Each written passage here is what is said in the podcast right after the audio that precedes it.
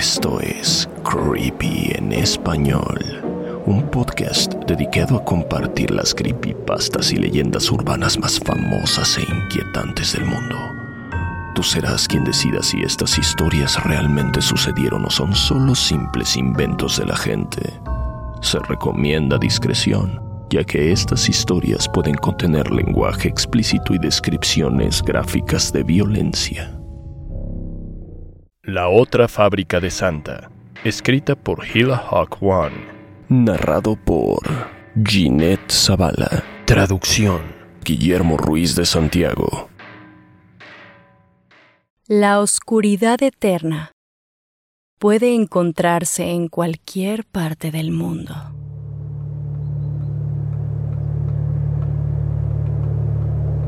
Incluso en los lugares más lejanos e inesperados, donde el hielo espeso, el aire helado y la nieve inmaculada reinan los días y las noches.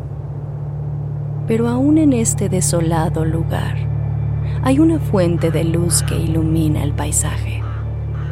Ubicada entre dos montañas cubierta de nieve, se encuentra una pequeña y dulce cabaña con la chimenea siempre prendida. Me parece que es inevitable preguntarse cómo puedes encontrar algo así en un lugar tan sombrío como este. Y es que la realidad es que solo en un lugar tan alejado se puede esconder un secreto tan oscuro. Como la mayoría de las cosas que se encuentran en el Polo Norte, no todo es lo que parece. Este lugar donde el clima es implacable y cruel. Puede quitarte la vida en cuestión de minutos. Y solo un selecto número de criaturas pueden resistirlo. Criaturas místicas que utilizan magia para sobrevivir. Habitada por una pareja de ancianos, esta pequeña y dulce cabaña esconde bajo su superficie una fábrica de objetos. Durante siglos, los niños de todo el mundo se han visto beneficiados por los esfuerzos de esta fábrica oculta. Y es que, a lo largo del año, pequeñas manos mágicas se esfuerzan y trabajan arduamente para crear juguetes y objetos preciosos para todos ellos. Los fabricantes no son humanos, sino elfos que utilizan su naturaleza mística para crear cosas maravillosas que pueden disfrutarse en Navidad. Cuando los juguetes están listos, el anciano se pone su pesado abrigo y sus botas, emprende el vuelo y se encarga de repartir estos juguetes hasta que todos los niños del planeta hayan recibido su regalo. Pero debo decir que no todos reciben los mismos juguetes. Los niños buenos reciben cosas diferentes que los niños malos. Debajo de la fábrica de alegría también existe otro tipo de fábrica. En este otro lugar del cual no se habla, no llega el calor esta segunda fábrica tiene un propósito, mm, ¿cómo decirlo? Diferente que la fábrica superior. Aquí se fabrican juguetes baratos, sin dedicación y sin ningún toque de amor. Sin cariño. Nunca los ojos de un niño han brillado de asombro o admiración al ver estos regalos debajo de su árbol. Y todo esto porque la pareja de ancianos, en su infinita y legendaria sabiduría, saben que ni siquiera un niño malo debe ser olvidado.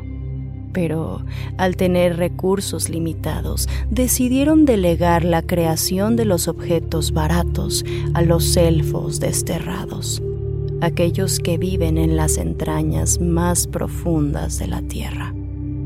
Y así Cuenta la leyenda que hace cientos de años, Erjra, uno de los elfos desterrados, se encontraba sentado en un rincón, dedicando toda su atención a construir un objeto hecho con alambres. Los golpes de su viejo martillo resonaban en los oscuros pasillos y corredores. De pronto, la mano con la que martillaba dejó de responder. El martillo cayó al suelo y Erjra sintió cómo la furia y la impotencia llenaban su corazón de coraje al ver su mano huesuda y podrida. Estaba perdiendo fuerza. No le quedaba mucho tiempo. Su otra mano era débil, pero aún podía usarla. Así que buscó en su caja de herramientas y sacó un largo clavo oxidado y lo enterró en el dorso de su mano paralizada. Lo empujó perforando su piel, pero no sentía nada. Siguió empujando hasta perforar los tendones y su mano seguía sin responder.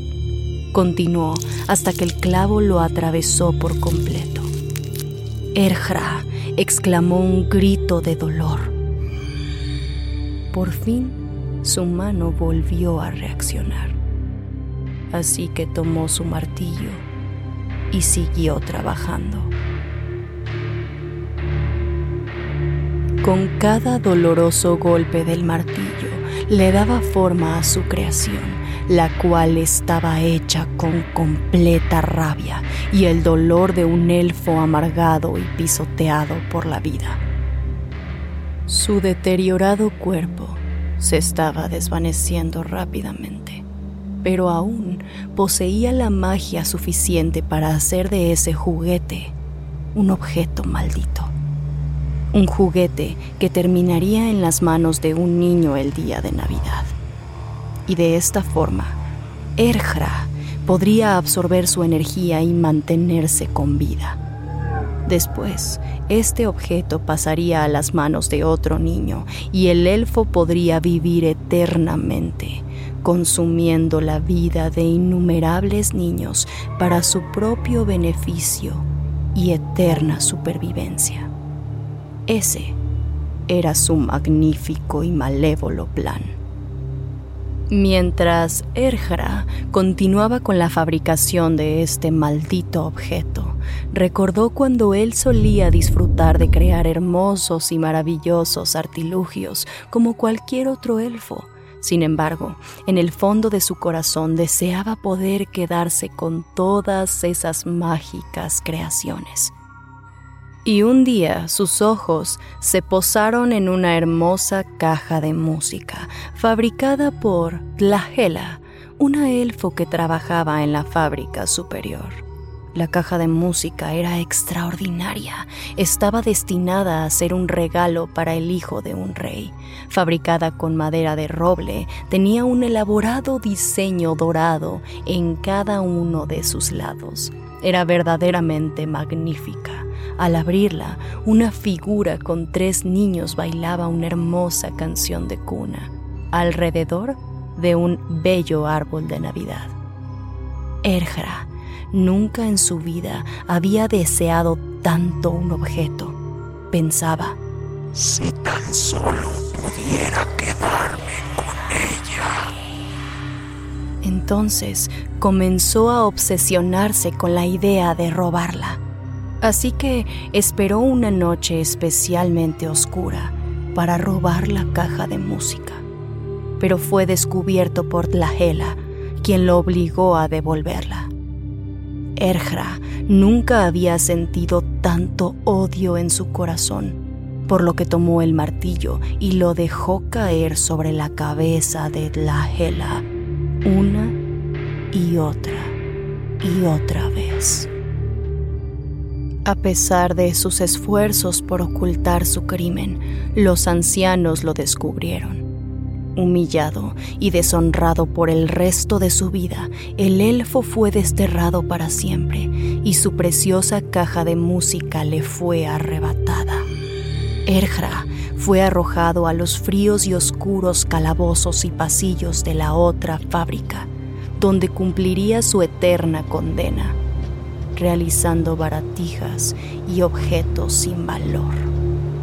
A medida que pasaron los años, su odio por todos los niños del mundo creció. Mientras ellos tengan un hogar, mientras reciban todo lo que pidan, mientras todos sus deseos se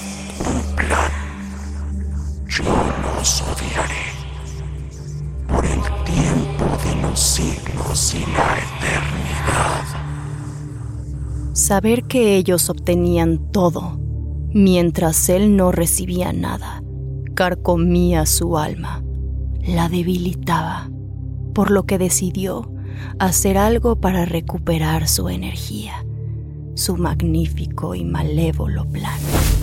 Pasaron los años y su plan por fin estaba listo. En el resplandor del fuego, Erjra levantó su creación un inquietante conejo hecho de alambres de metal oxidados, con una cabeza mal formada, orejas torcidas y agujeros en lugar de ojos. Era un objeto frío y tieso, con esquinas filosas y ganchos que rasgaban la piel, pero despedía destellos de luz, ya que entre los alambres se encontraban pequeñas piedras preciosas color turquesa robadas de la fábrica principal.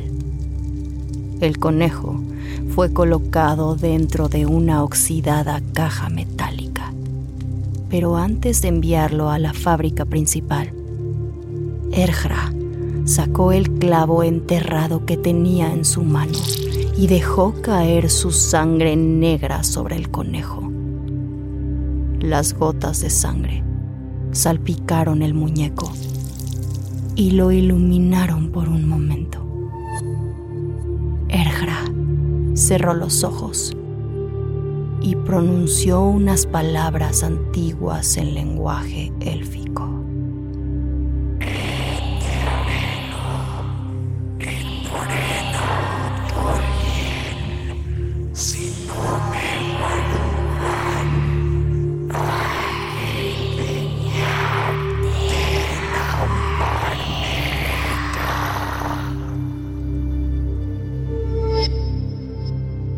Conjuro había funcionado. Satisfecho con el resultado, colocó un listón color púrpura sobre la caja metálica, formando un enorme moño.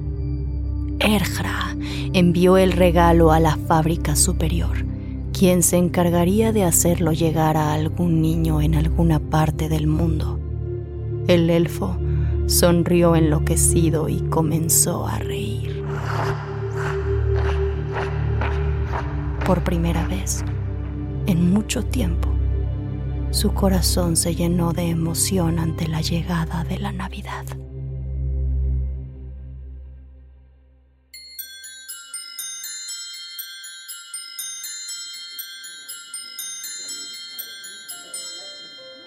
Esa misma noche, Gaby estaba sentada frente a su árbol de Navidad, después de haber abierto sus regalos y aunque obtuvo todo lo que quiso, sentía que algo le faltaba.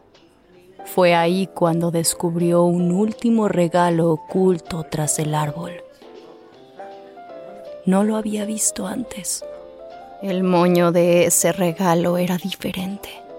Se veía viejo y desgastado. Escrito en palabras grandes y garigoleadas, había una nota que decía, solo para ti, Gaby. Desconcertada, abrió la caja y encontró lo que parecía un conejo de alambre. Era uno de los juguetes más feos que había visto en toda su vida. Parecía como si lo hubiera atropellado un coche. Al fondo de la caja encontró un pergamino que decía, Felicidades, Eres la afortunada dueña de Teo el conejo. Teo te quiere y será tu mejor amigo. Teo es como ningún otro conejo. Y te dará todo lo que tu corazón desea. Pero antes deberás escucharlo y obedecer Recuerda, Teo te quiere. Gaby miró al conejo y se fundió con él en un abrazo. Por fin sintió en su corazón que tenía todo lo que había pedido.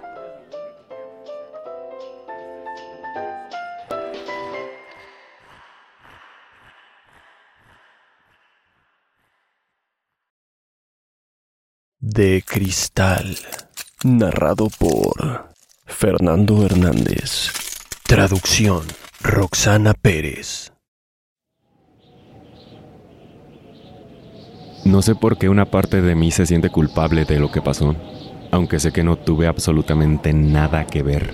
Posiblemente porque no estuve lo suficientemente cerca para ayudarla y terminé siendo uno de los imbéciles que solo se quedaron observando y esperando a ver qué pasaba. Cuando dejó de ir a la escuela me sentí obligado a ir a su casa a ver cómo estaba, ya que de todos mis amigos, yo era el que vivía más cerca de ella y solo a mí me había confiado lo que le pasaba unos días antes. Al llegar, noté que su mamá estaba visiblemente angustiada, con el aspecto pálido ese que tiene la gente cuando está a punto de perder la cabeza. Me dio el típico discurso que se dice cuando quieres que se vayan rápido de tu casa. Solo está un poco cansada y volverá a la escuela muy pronto.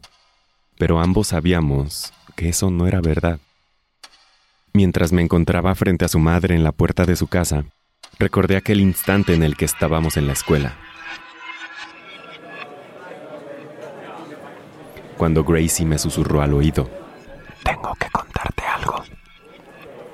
La seriedad de su tono me intrigó, y solo esperé callado para que continuara.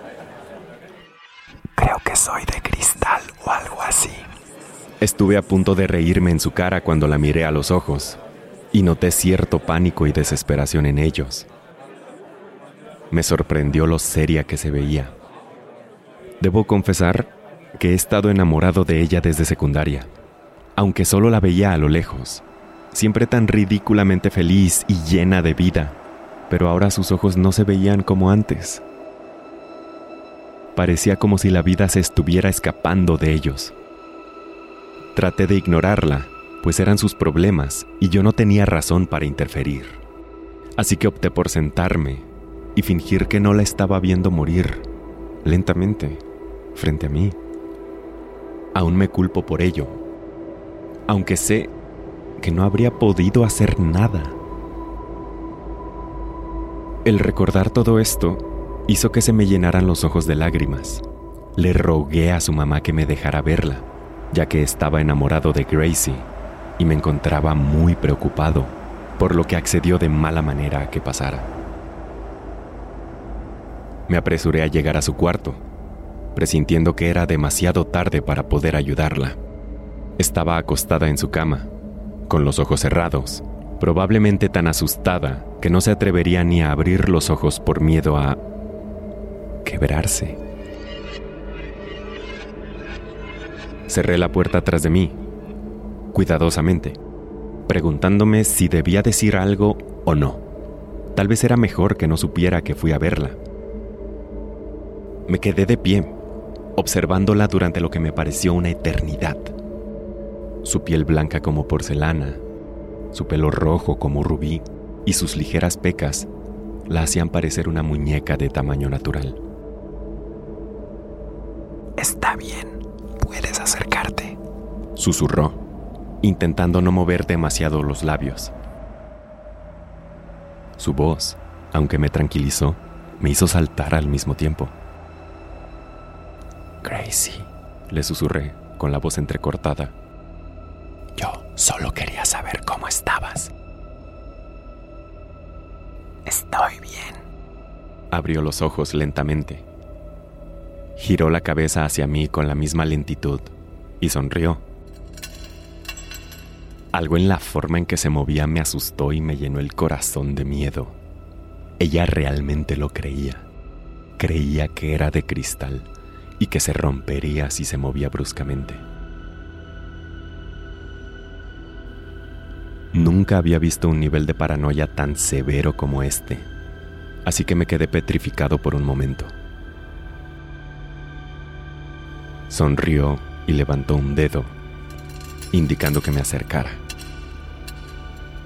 Yo seguía sin poder moverme, aunque por dentro quería abrazarla, besarla, hacer que estuviera bien de nuevo.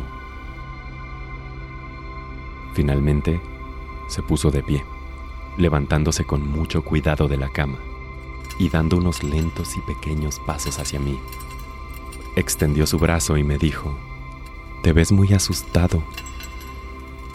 Su mano se acercó a mi rostro y en el instante en el que sus dedos hicieron contacto con mi piel, desapareció.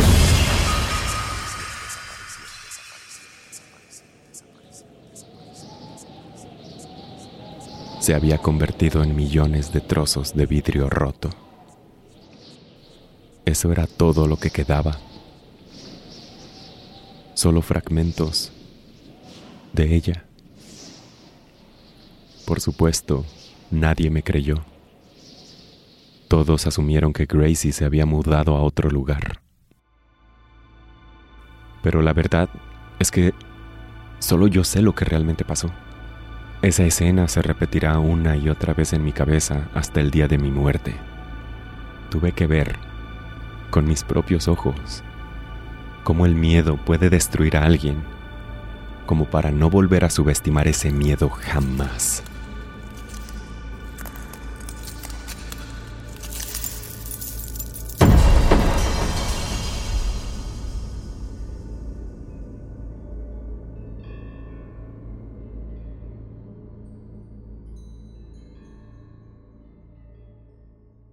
Creepy en español fue creado por John Grills y producido por Guillermo Ruiz de Santiago.